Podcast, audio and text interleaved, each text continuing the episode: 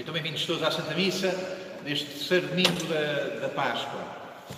Uh, lembro que estamos a viver o ano A da liturgia, portanto, o que apresenta os textos de uma maneira mais coesa, os textos uh, que a Igreja considera desde sempre os mais intensos, mais densos, para uh, celebrar os santos mistérios. Na Quaresma, tivemos as grandes leituras que preparam para o batismo e agora, neste tempo da Páscoa, temos os grandes textos que nos falam da ressurreição.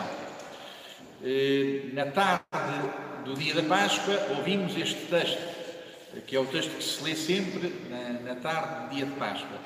Na quarta-feira eh, da semana da Páscoa, também eh, celebramos e ouvimos este texto.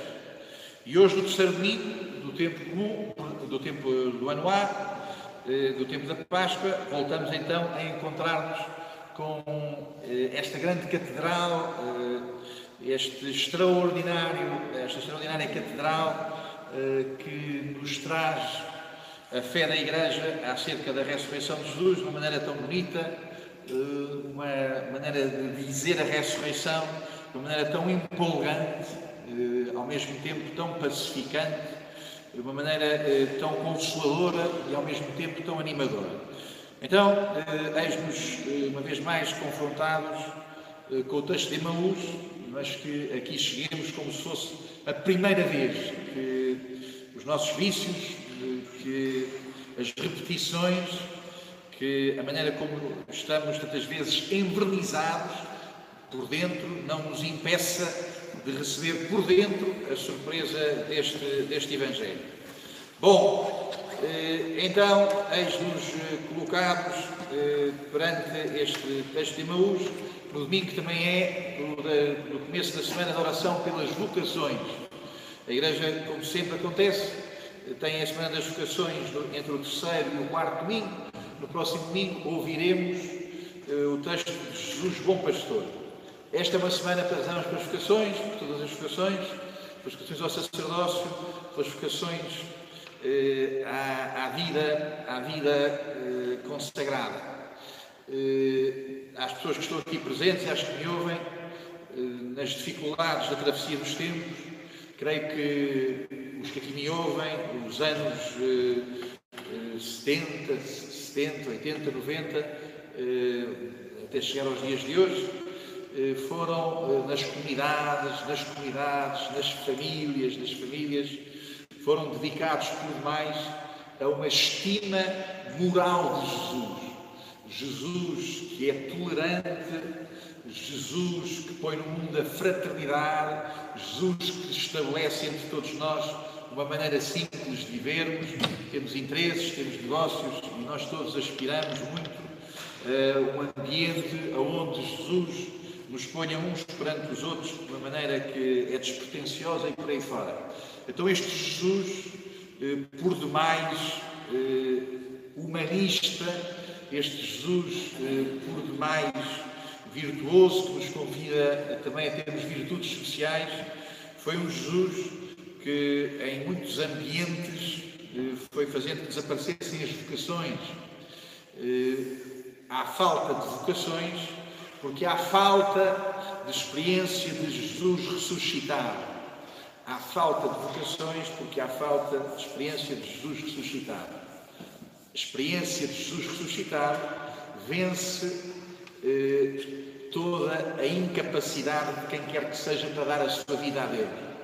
São Lourenço Brindisi, que morreu aqui em Lisboa, veio a Lisboa no tempo dos Filipos para defender lá interesses da, da sua comunidade morreu em Lisboa, é doutor da Igreja, dos padres capuchinhos, do padre Cantalamessa, do padre Pio, Solente Sobrinhos, e parece que em momentos eh, de grande densidade da sua vida espiritual, levava 14 horas para celebrar a Santa Missa. 14 horas. Portanto, em tempo de pandemia, também talvez tivéssemos 14 horas para celebrar a Santa Missa. Ele fazia-o, eh, como é óbvio, na intensidade de um grande santo. Eh, o padre Divo Barsotti, que foi um importante uh, cisterciense, um importante padre espiritual que morreu no final do século XX, dizia que a mais extraordinária dos êxtases, a situação mais extraordinária do ponto de vista da mística, os grandes arrebatamentos dos grandes, dos místicos, São José Coutinho, São Pedro de Alcântara, Santa Teresa d'Ávila, quem fosse, eh, portanto, os mais extraordinários fenómenos de qualquer um dos santos, não se compara, a missa de 14 horas, os arrebatamentos dos místicos, não se comparam com o facto de sermos admitidos à Santa Missa. Há pessoas que me dizem, e tantas vezes encontro esse escrúpulo, que não vêm à comunhão porque não são dignas, mesmo confessadas, não vêm à comunhão porque não são dignas, têm um grande escrúpulo de vir à comunhão, acham que não deviam vir à comunhão. São manifestações que não sabemos o que é ressurreição. São manifestações que não sabemos o que é ressurreição. No dia em que eu percebesse o que é celebrar a missa, a única coisa que eu poderia fazer era deitar-me para o chão, a chorar e a lastimar toda a minha miséria. Nenhum de nós merece jamais vir à missa. Nenhum de nós merece jamais estar na missa. Nenhum de nós merece jamais estar perante este ato pelo qual Jesus se entrega ao Pai e todo o coração de Jesus é oferecido em sofrimento e em sacrifício. Nenhum de nós tem consciência do que isto significa. A ressurreição é, no entanto, a única experiência que dá vocações à Igreja. A ressurreição é deixarmos de estar despreocupados connosco. A ressurreição significa saber que de mim a única coisa que eu ofereço é miséria, a única coisa que eu ofereço é incompletude, sou incompleto, a única coisa que eu tenho para apresentar é imperfeição. Mas Deus põe a sua presença no meu caminho, mas Deus põe a sua presença na minha história, mas Deus torna-se a segurança do meu caminho, Deus torna-se a força da minha história. Há falta de vocações porque há excesso de pretensão. Sou digno, não sou digno, sou capaz, não sou capaz, tenho, não tenho. Há falta de vocações porque as pessoas acham que o que é importante é serem moralmente regulares. As vocações são sempre, sempre, mas absolutamente sempre, qualquer coisa que deriva e que se concentra na experiência de Jesus ressuscitado. Na manhã daquele dia, algumas mulheres eh, foram por lá eh, e disseram que eu tinham visto ressuscitado. Algumas das nossas mulheres sobressaltaram-nos, foram madrugada ao sepulcro e não encontraram o corpo de Jesus e vieram dizer que tinham aparecido uns anjos e a anunciar que ele estava vivo, a ser que ele estava vivo. Bendito seja Deus pelas mulheres madrugadoras. Bendito seja Deus pelas mulheres que se levantam antes. Pelas mulheres que, na sua modéstia, na sua humildade, se anteciparam para ir lá ver o corpo de Jesus, porque o corpo de Jesus não podia estar morto. Bendito seja Deus pelas mulheres que vieram e que foram desacreditadas, pelas mulheres que vieram e que foram servir com a sua palavra. Bendito seja Deus pela vida consagrada na igreja. A vida consagrada é muito gozada. A vida consagrada é muito gozada. A gente gosta muito de Jesus, mas queremos para os nossos filhos eh, é vidas boas, bons carros. A vida consagrada é boa para o filho dos outros, para o filho da gente do campo, para a vida das pessoas que não têm aspirações à escola, é, para as pessoas que têm trabalhos modestos. Essas é que vivem para a vida consagrada. Mas os meus, os meus são para os grandes negócios do mundo. Bendito seja Deus pelas pessoas que se levantaram cedo, que se saíram cedo, que se deram a ir à procura de Jesus e que foram desacreditadas nisso, mas que foram as primeiras a saber que ele estava vivo. Os padres, os padres. Hoje eh, este Evangelho, eh, todo ele, é sobre o ministério sacerdotal, sobre o que os padres têm que fazer eh, em nome de Jesus, como Jesus. Mas apanho aqui uma contradição, ou ponho em, ponho em contradição o que aqui foi dito. Então, a certa altura, eles dizem, explicam, explicam ao estranho o, que o, que, aconteceu a Jesus Cristo. Então, os príncipes sacerdotes e os nossos chefes entregaram-no para ser condenado à morte e crucificado. Ser padre. Ser padre é exatamente fazer o contrário do que fizeram os príncipes. Os príncipes entregaram alguém. Os padres eh, não são os principais, são os humildes servos que se entregam eles próprios. Os príncipes entregaram Jesus. Os padres são os modestos servos pegam em si próprios, pegam no que têm e no que não têm, pegam no muito e no pouco para se entregar a Jesus. Bom, o que mata as vocações é sempre o moralismo, é sempre o moralismo. Eu não vou porque não tenho, eu não vou porque não tenho, eh, eu não vou porque não tenho excelente. O que mata as vocações, o que faz que haja falta de vocações é sempre o moralismo. Eu não vou porque não tenho. E eu tenho um grande desejo de perfeição, tenho um grande desejo de perfeição, não me entrego é a vida. Tenho um grande desejo de ser impecável, não me entrego é a vida. Hoje é o domingo eh, do começo da Semana das Vocações. Pedimos ao Senhor que não nos falte gente que vai cedo e que entrega a vida, que não nos falte gente que se entrega a si com o que tem. Muito ou pouco está aqui isto. Não são precisas missas de 14 horas. Bendito seja Deus quando surgem santos que celebram missas de 14 horas. Bendito seja Deus quando surgem místicos que têm grandes visões. Mas o que o Senhor nos pede é outra coisa, e outra coisa que este Evangelho nos fala é abundância. Pessoas que caminham em nome de Jesus, pessoas que fazem caminho em nome de Jesus, pessoas que no caminho mostram a presença de Jesus. Dou um passo avante, já não vai, já, já vai tarde. As duas palavras que abrem e fecham esta, este episódio de Maús são o verbo reconhecer. Os seus olhos estavam impedidos de o reconhecerem. E depois, eh, já lá para o fim, eh, nesse momento abriram-se os olhos e reconheceram. Os olhos que não reconhecem, os olhos que reconhecem. O conhecimento é diferente do reconhecimento. O conhecimento passa-se mais aqui na cabeça. Na cabeça é onde a gente conhece. Ainda seja Deus pela inteligência, pela esperteza, pela inteligência, não é a mesma coisa. Mas, enfim, o conhecimento eh, são informações que nós recebemos.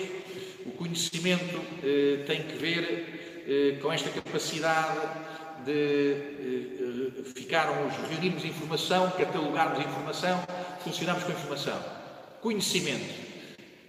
Sei, conheço um, um supermercado que está aberto até mais tarde. Conheço o horário, o horário da farmácia. O conhecimento, temos informações que não têm propriamente uh, que passar daqui. E nós podemos funcionar com informações, informações mais complexas, menos complexas. Outra coisa é o reconhecimento. O reconhecimento tem que ver com o coração. O conhecimento tem a ver com a inteligência, bendito seja Deus, as pessoas conhecem. Mas o reconhecimento tem que ver com o tempo. As coisas demoram mais tempo para serem reconhecidas. O reconhecimento tem que ver com a maneira como as coisas são demoradas. As coisas que demoram têm que ver sempre com esse condimento que se chama humildade. Reconhecer é no tempo as coisas irem se misturando com a humildade.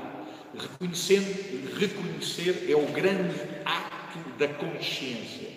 Reconhecer é ter o, o coração aberto, o coração aberto à gratidão. Eles reconheceram. Não basta ver com os olhos coisas que eles começaram a ver desde o princípio. Não basta ver com os olhos. É preciso reconhecer com o coração. E assim, assim nos aconteceu. Bom, chegamos ao momento culminante.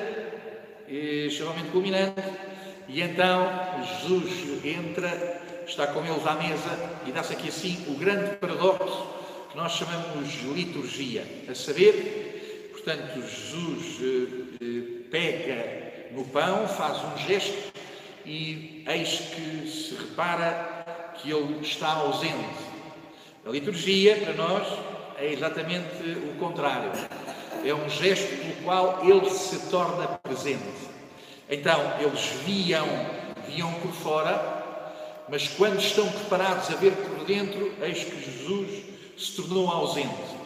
Nós somos, ao contrário, aqueles que nunca tendo, não vendo por fora, não podemos ver a hóstia por fora, não podemos ver a palavra por fora, nós somos aqueles que não vendo por fora, reconhecemos esta presença, esta presença que Deus nos dá, que Deus nos dá no seu mistério. A liturgia aquilo que celebramos na fé. Chama a atenção para que esta maneira de Jesus fazer caminho com os de com estes dois discípulos, é a maneira de sempre o fazer conosco. O Senhor eh, está chega a um gesto de partilha, num gesto de partilha, eh, ausenta-se. Mas desde então, o gesto de partilha é o grande sinal da sua presença. No gesto de partilha, Jesus ausenta-se. Mas a partir daí, no gesto da partilha, nós reconhecemos a presença de Deus. A Igreja não faz trabalho social. O trabalho social significa que o que eu tenho também chega para ti, significa que eu cuido de ti, significa que eu me preocupo contigo. No entanto, todo o trabalho social tem sempre, tem sempre este limite. O trabalho social não soma mais do que o esforço das pessoas que o fazem. A Igreja faz caridade. Quer dizer que na sua partilha apresenta-se sempre quem é maior do que ela. No trabalho social está o tamanho da nossa competência, está o tamanho da nossa eficácia. Nos gestos da partilha da Igreja está o mistério de uma presença que é maior do que nós, que é maior do que a nossa capacidade. No que a Igreja faz, nos gestos da Igreja, está qualquer coisa que é maior do que nós. Está qualquer coisa que tem o tamanho da criatividade de Deus, do poder de Deus, da caridade de Deus. O grande gesto, volta às vocações, o grande gesto através do qual Deus partilha, o grande gesto através do qual Deus se torna presente, nós sabemos é o sacrifício da vida. Bendito por quem se sacrifica oferecendo-se em amor do matrimónio Bendica, bendito seja Deus por quem se sacrifica, oferecendo-se em amor na vida consagrada. Bendito seja Deus por quem se sacrifica, oferecendo o seu corpo e o seu sangue como o pão da vida no ministério sacerdotal. E termino, já vai sendo tempo, termino como este Evangelho também termina, com uma importante, penso eu, necessidade de refletirmos aqui em torno do regresso deles. Então o que é que se passa? Eh, eles partiram imediatamente de regresso a Jerusalém. Todo o Evangelho de São Lucas é muito marcado por esta palavra regresso. Aliás, a página mais famosa do Evangelho talvez seja uh, o Filho Pródigo, onde, no entanto, esta palavra não aparece. Uh, em Lucas 15, quando se diz que o filho regressou, diz que ele voltou para a casa do pai, a palavra regresso não aparece.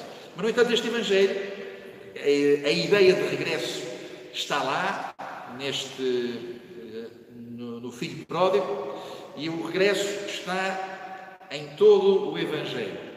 Os pastores regressaram à sua vida louvando a Deus. Viram Jesus e regressaram à sua vida louvando a Deus. Os discípulos vão em missão e regressam muito contentes por aquilo que lhes tinha sido anunciado. De uma maneira eh, muito mais eh, culminante, diz-nos que quando eles, os homens de Jerusalém, viram Jesus crucificado, depois regressavam, batendo com a mão no peito, pelo que tinham visto Jesus crucificado, regressavam. Regressar tem sempre que ver com reconhecer, ou qualquer coisa que aconteceu, e as pessoas regressam reconhecendo que há qualquer coisa de muito novo nas suas vidas. Então, torna-se de grande relevo este regresso que escutámos aqui assim em, eh, no Evangelho de hoje, eh, mas vejo apenas em contraste com os outros episódios que estou a assinalar. A penúltima, o penúltimo versículo do Evangelho de São Lucas diz que Jesus ascendeu aos céus e eles regressaram a Jerusalém muito alegres. Os pastores regressaram muito alegres e o Evangelho também termina a dizer que os discípulos regressaram a Jerusalém muito alegres, exatamente como os pastores, bem dizendo e louvando a Deus, é a última linha do Evangelho de São Lucas. Mas o primeiro regresso é o de Nossa Senhora. Maria foi para a casa de Isabel e depois regressou à sua casa. Regressar é perceber onde a história acaba. A história não acaba em pandemia, pânico e pandemia. A pandemia é para a nossa conversão, não é para o nosso pânico. O pânico é o grande sinal que não temos para onde fugir, não temos para onde regressar. Temos medo todos uns dos outros. O pânico é a expansão do egoísmo é o pavor do egoísmo. Este não é um tempo de pânico e este, portanto, não é um tempo apenas para tentarmos resolver o pânico com a técnica. Não apanharam nada, não perceberam nada as pessoas que estão a viver esta pandemia, apenas tentando resolver a coisa eh, do ponto de vista de, uma solução de farmácia. Ainda não percebeu o que é a pandemia quem está à espera apenas da vacina. Ainda não percebeu nada quem está apenas à espera que venha a vacina. Eh, tudo isto é para regressarmos, não para ficarmos no pânico, para regressarmos. Maria regressou à sua casa e a casa de Maria é o lugar da sua comunhão com Deus. A casa de Maria é o céu, mas enquanto não estamos no céu, Deus permite-nos podermos regressar e este regresso é a comunhão com Deus. A comunhão com Deus vive-se na terra, estando perto de Pedro, estando perto de Jerusalém. Sabemos que hoje Pedro e que hoje Jerusalém é a experiência que o Senhor nos dá vivermos nesta igreja, una, santa, católica e apostólica.